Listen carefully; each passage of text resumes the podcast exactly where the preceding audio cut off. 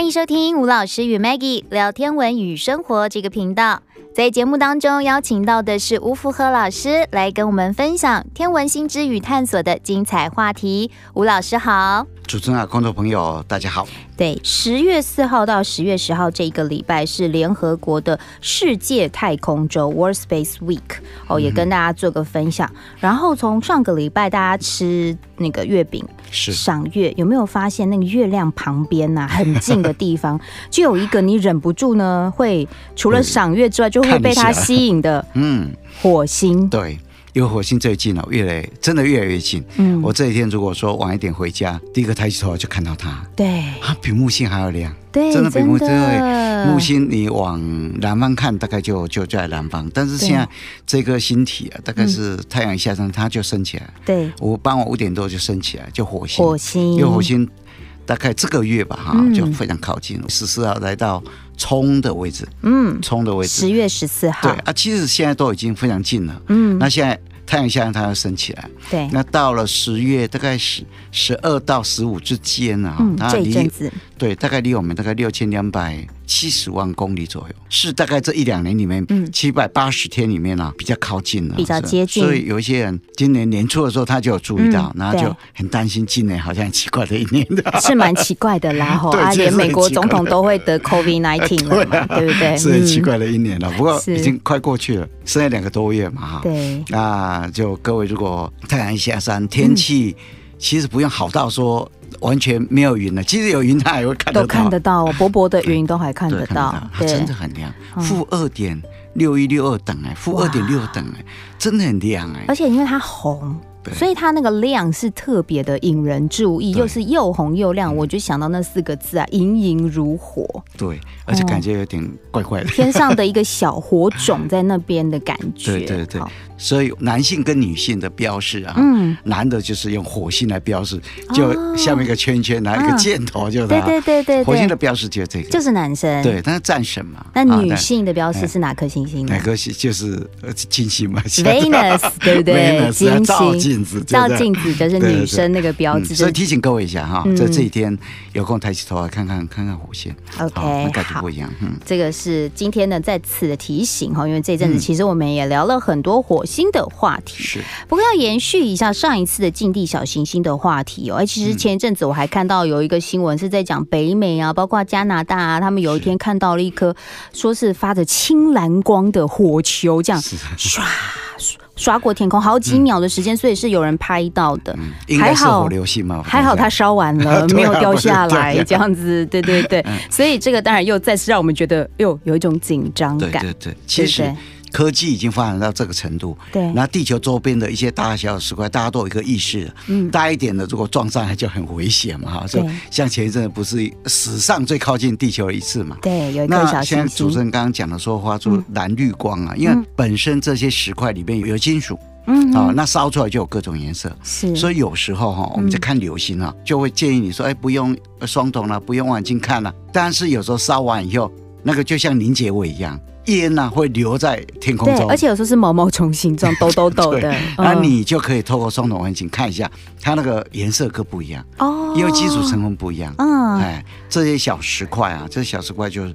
对地球有非常有可能造成影响，所以近期也看到，就是像日本啊，他们派出了这个准鸟，好，包括之前的一号准鸟号，跟现在的二号。对，日本哈，它本身呢，在小型研究上哈，其实还是算蛮成功的，嗯，走在很前面，很前进。那美国太空总署当然是走很前面的哈。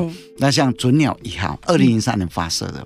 那准鸟一下就去看他们的火箭之父，嗯细川小行星。对。那本来他们在二零零七年就回航，嗯，但是因为出了一点问题，所以在二零一零年的时候就丢在那个呃澳洲南部的沙漠里面嘛。南半球。准鸟二号是二零一四。哦，二零一四年。对，二零一四年。对，嗯。那二零一四年哦，它是探测那颗龙宫小行星。对。日本就是传说里面很有名，就是龙王住的地方嘛，还有还有一些故事啊。嗯，那他们登陆的这一颗龙宫小行星呢，是一九九九年的时候，林肯近地小行星研究机构他发现了，嗯哼，结果他发现以后，日本在二零一四年发射准鸟一号上去以后，二零一五年他就用日本的传说的龙宫啊哈来替它命名，对，所以二零一五年他才有龙宫这个名字。二零一四年准鸟二号它上去以后，其实一切还蛮顺利的。二零一九年的时候，就去年哇，那时候如果说你刚好去日本，就会发现他们新闻一直在播。二月的时候，他就登陆。登陆在龙宫小行星里面，后来又飞起来，飞起来四月的时候，它撞击它，撞击它以后，七月再登陆，哎，这够厉害，你知道吗？对。登陆以后，然后因为一撞击以后，就有一些扬尘，扬尘嘛，一些比较松软的东西嘛。嗯。然后他们就取了十公克，然后他们现在正在回航中。那今年的十二月，他们会把它丢在，它不是降落，是丢在澳洲南部沙漠里面，然后再飞走，真的二号再飞走。嗯。它还有任务。等一下，等一下，他不会回来到地面上。准鸟二号本人不回来，他是把样本用小降落伞，对，降落伞，然后把它降落在澳洲南部的沙漠，一样降落在澳洲南部的沙漠上，这样子，然后他就飞走了，他就飞走了。对，飞走以后，他还有任务，下一个任务，二零三一年，要到达一颗小行星叫一九九八 KY 二十六。哇。二零今年是二零二零嘛，要还十一年呢。所以我们常讲说，太空的一些呃观测了哈，一些都是接力赛。哇，真的。对，你想想看嘛，嗯，一九七四年的时候，人类把讯号发向了五仙座球状星团 M 十三，离我们光要走两万五千。一百年了，我们就算两万五千年了。对，那那个地方如果说真的有先进文明接到以后，嗯，然后要跟我们通个讯，对，还要在两万五千年呢，一来一回是五万年呢，对，光哎要五万年呢，所以这个对接力赛，嗯，准鸟二号本身它可能就二零三一年了哈，如果顺利的话，那就一九九八 KY 二十六嘛，它是在一九九八年五月的时候，它被发现了，叫做利尔斯号发现的，五月二十八号吧。嗯，好，一九九八年的五月二十八号，雷尔斯坦发现。雷尔斯，对，嗯、那这一颗本身是个阿波罗型的小行星，也是危险的，危险的，嗯、超级危险的。嗯、我们以前讲过嘛，对，近地小行星分成三种，嗯，一种是阿登型。阿波罗型跟阿莫尔型，阿波罗就在你身边，对，真的，因为在轨道跟我们地球轨道，哎，这句不错，很好记。阿波罗就在你身边，就在你身边，因为跟我们的地球绕的太阳轨道重叠啊，对，超超危险，你知道？嗯，那这颗其实很小，它直径只有三十公尺。哦，但是三十公尺撞进来啊，也是超级危险，你知道吗？对，因为在二零一九年，二零一九年六月吧，嗯，它很靠近地球，哦，那大概有。离地球表面只有八十万公里。哦，那 JPL 就美国太空总署下、嗯、下面的一个组织啊，我们叫做喷射推进实验室。喷射推进实验室。JPL，对对对，然后去观测它，发现了、啊、它水的含量非常的丰富。嗯，大概有一百万加仑，它的水的含量啊，其实啊是非常丰富的。不过。嗯当然，这个是附带观测，最重要的就是看它的雅尔科夫斯基效应啊。以前我们在上个节目讲过嘛，哈，就雅尔科夫斯基说雅尔科夫斯基效应就是以前的苏联，一九零一年发表出的一个看法。雅尔科夫斯基他本来是一个土木工程师，他在一篇文章里面写到说，如果太阳的能量照射到彗星小行星，尤其是十公尺到十公里。这种大小的，它的效果是特别明显的。嗯，照到以后，它一定吸收能量，又会散出来。对，散出来又使得它的轨道发生微微的波动，偏移。对，偏移。我们叫亚尔科夫斯基效应，一九零年他提出来的。嗯，那当然就在观测它亚尔科夫斯基效应到底会怎么样，然后呢，它里面的那个它的呃本质到底怎么样啊？所以二零三一年的时候。就是准鸟二要观测它，要去观测它，也要去收集吗？没有，已经没有那么厉害。我在想，所以他 身上能用的东西都丢出来了，所以应该是观测它。但是观测完了以后，他还没有截止哦。嗯，他准备下一个任务。嗯，二零零一 AU 四十三要去观测这一颗。哦，这一颗大小也是三十公尺。嗯，也是三十公尺。然后也是阿波罗，阿波罗型的，所以它都是以阿波罗为目的就对了。没有，其实算是很危险的啊。所以哈，我们常讲说哈，其实不管小行星或彗星啊，在我们地球周边的哈，有时候观测被发现到了，嗯，啊，其实会把它分级啊，有些很危险，有些不危险的，对，那通知呃科学家，那是不是通知政府？对，然后要提醒人民。对，所以以前有一个人叫宾泽尔。嗯，他是麻省理工学院的教授，叫宾泽。他曾经在一九九一九九五年在联合国一次的会议上，嗯，提出。提出对小行星跟彗星的一些撞地球的危险指标。哦，有指标可以去看。对对，嗯，一九九五年在联合国提出，嗯，然后全数通过，就这样。是，一九九九年要召集全世界的一些天文学家、科学家，嗯，然后在意大利的杜林市，杜林这个城市里面召开会，也是大家都通过，你知道吧？啊，所以我们叫做杜林危险指数。啊，因为在杜林这个地方通过，然后开始使用这样对，然后它。有两大块，它一个是把它分成十一级，零级到十级，嗯哼，一个是用颜色，白色、绿色、黄色、橙色跟红色，哦，这个叫杜林危险指数，嗯，那如果是零级的话，一点危险都没有，你不用担心，嗯、用白色来代表。那如果一级，好、哦，就是哎，正常被观测到了，啊，观察，因为经济小被观测到了，你也不用注意，反正轨道就这样子，嗯，好像离我们很远，对对，然后哎，可能不会产生什么状况，嗯，我们就用绿色来代表，嗯哼，但接下来就不是二到四级，嗯，我们就黄色来代表。如果被发现到了，天文学家你要注意，稍微注意一下，对它的撞到地球能量可能会不一样，嗯，那二到四级以后要越来越严重，就这样子，然后就天文学家要注意。然后如果五到七级橙色的话，有威胁性哦，非常有可能它的轨道有可能改变。嗯，好，那当然它是二到四，那五到七嘛。对，那到到期以后就更严重嘛，就是这样？那这个是橙色。嗯，那如果八到十级，那就用红色代表，就它就。八虎要的，进来宽宽呐，别来造啊！对对，进来照，躲在那个啊，我看没地方躲吧？对，乘搭太空船离去，铁定会撞上来。嗯哼，杜永危险如果是八级的话，嗯，那可能是几十年到千年之间才会发生一次；如果到九级，可能一万年到十万年才会发生一次；嗯，如果到十级，我感觉没救了，嗯，十万年才会撞一次。所以这个杜林危险指数啊，一一出来以后，讲真的，大家就觉得哎，分歧一下了。对，警告大家一下，看到颜色会有感觉。对，嗯。但是你一定会想，这个杜林危险指数里面哈，嗯，在历史上哈，对，大概比较有名的是哪一颗的？对对，有最高等级的，你一定会这样想嘛。嗯，最高等级的哈，有历史以来啊，有一颗叫做九九九四二，代码叫九九九四二，它是二零零四年六月十九号被发现的。然后到了二零零四年十二月二十七号，一共被观测了两百次。嗯，因为它一被发现的时候，嗯，这一颗的大小大概有将将近有四百公尺，嗯，大概四百公尺。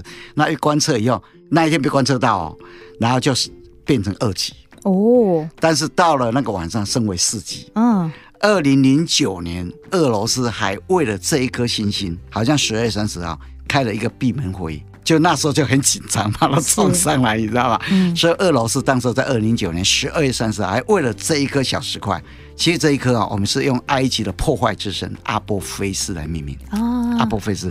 那有人把它叫做毁神星，嗯，就毁灭的毁，对，或是死神星，所以你一听就很耸动，你知道吗？对对对。那科学家现在算出来，在二零二九年四月十三号的时候，嗯，离地球非常有可能是三万一千九百公里。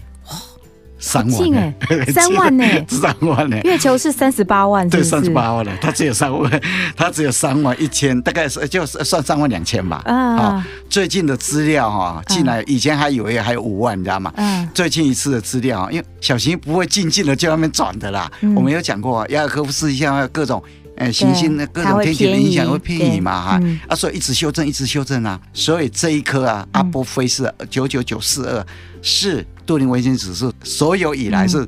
最危险的一颗，的一颗，对对对，哦、所以各位啊，可能二零二九离现在也没很久啊，在九年呢。对啊，对对对，所以那会随着时间不同，它会去调整它的颜色级数嘛？当然，就发现有异状会会会调整，所以就监测它，就是现在。你想想看，当时二零零四年六十九被发现以后，到那一年年底十二三十二十七啊，十二二十七啊，哎，就观测了至少两百次哎。哦，所以大家就有警觉了，因为从来没有那么靠近过的。对，所以它 最高到几级？四级，四级最高哈，飙到四级就让我们这么紧张了。对，好，所以拜托拜托不要出现 五六七八后面的数字了哈。好，这个是在讲到杜林危险指数的部分，也跟大家来做一个介绍。因为之前聊到了近地小行星，对，那如果你要知道它的危险等级，就可以参考。对，可以的，你可以可以 Google 一下杜林危险指数，看一下哦。它它我们有讲过零到十级嘛，那有五种颜色嘛哈。是。那当然今天十月十号嘛，前几年十月四号啊，对，哎，好像一个蛮值得纪念的日子啊，嗯，就是史波尼克一号，一九五七年四月四号，哎，离现在哈好像有几年了，好像六几年了，六呃，一九五七六三年，六三年，六三年，六三年前了哈，嗯，苏联发射，苏联发射第一个人造卫星上上太空，哦，上太空就史波尼克一号，嗯，对不对？那那时候美国人不是吓死了吗？对。不对？那十月四号刚好就是他们的火箭之父齐欧尔可夫斯基，他们的火箭之父啊，就百岁诞辰的一个月内上去。百岁诞辰的一个月内，我记得哈，在前年吧，嗯，我去澳洲，对，然后去布里斯本一个天文台，嗯，叫做汤姆斯布里斯本爵士天文台，嗯哼，然后去参观的时候，还没走进去的时候，就看到外面有个雕像，然后他就头仰着天，嗯，头仰着。仔细看那个人样子，我还没有看底下的说明呢哈，是但是因为看那个样子，哎，好熟，你知道吗？要仔细端详一下，哎，这不是齐欧尔可夫斯基吗？就这样子，啊，一看，然后再看下面的名字啊，哎，真的是他耶！哎，他们为什么会放他的雕像在那边？因为他是澳洲哎。可能是他们认为齐奥可夫斯基啊，值得他们把它放在那里，所以我就在旁边拍了张照片，跟他一样，就这样子。那当时候他们就在十月四号就发射，到了十一月的时候，嗯，就发射了史波尼克二号，嗯哼，那生命就是叫第一个生物啊，对，第一个就乘着史波尼克二号上去，嗯，那是一只狗。叫莱卡，莱卡，他们当时有研究人员哈，就在莫斯科的街道上，嗯，然后看到一只流浪狗，所以要流浪，回去把它养的白白胖胖。它是个混血种，啊，它是母的，嗯，好，它可能有哈士奇，嗯，有赛摩耶犬，还有梗犬的梗犬的血统，血统啊。听说是养了很多只去挑出来的，没有错，然后性格特别稳定，对，然后就挑到它，挑到它有其实啊。当时候上去又隔不久就死了，以后苏联当时候都不敢公布，怕闹鬼，你知道吗？落气。到了二零零二年的时候才宣布，他当时候上去以后就热衰竭死。热衰竭，对，因为温度飙十几度啊，哦，然后就就过世了。不过他当然是代表人类非常重要一个指标。二零零八年莫斯科他们做一个雕像嘛，嗯，那其实有很多国家，因为当时苏联放出放出他的照片都是。那一个那一只莱卡那那一只犬啊，坐在太空梭里面，然后系着安全带，回过头来那个照片，对对，那个很经典，你知道吗？所以像罗马尼亚啦、蒙古啊，那个邮票上都有它啊。那芬兰还有雕像，这样在莫斯科，在莫斯科广场上，下次可以去跟他拍个照。对对对对对。OK，为人类太空探索第一只牺牲的生命。对，第一个牺牲的生命。那时候那个什么，芬兰啊，英还有英国啊，有一些乐团都用他名字。哦，那美国太空总署他上火星的时候啊，有采土壤嘛，嗯，那把土土壤那个地方就莱卡。哦，然后就要莱卡，啊，所以其实人类对这一种啊，其实没有在分的，不管你冷战了，冷战时以后怎么样，对，就是值得纪念，就是值得纪念，就这样子。然后所以，一九七年十一月的时候，莱卡上去，但是没有成功，不过是人类非常非常重要一个里程碑。对，是史波尼克二号。好，那史波尼克一号是一九五七年十月四号发射的，人类第一颗上太空的人造卫星。对，那那一天是十一月上。好，是。史波尼克二号，二号对，所以这当中只差了不到一个月的时间呢，哇，所以你就可以想象那个时候太空竞争是多么激烈，多么赶时间的一件事情，讲求效率的一件事情。好喽，那今天一样，谢谢吴组长来到节目当中，谢谢吴老师来到节目当中跟大家做分享，谢谢，OK，，谢谢，谢谢。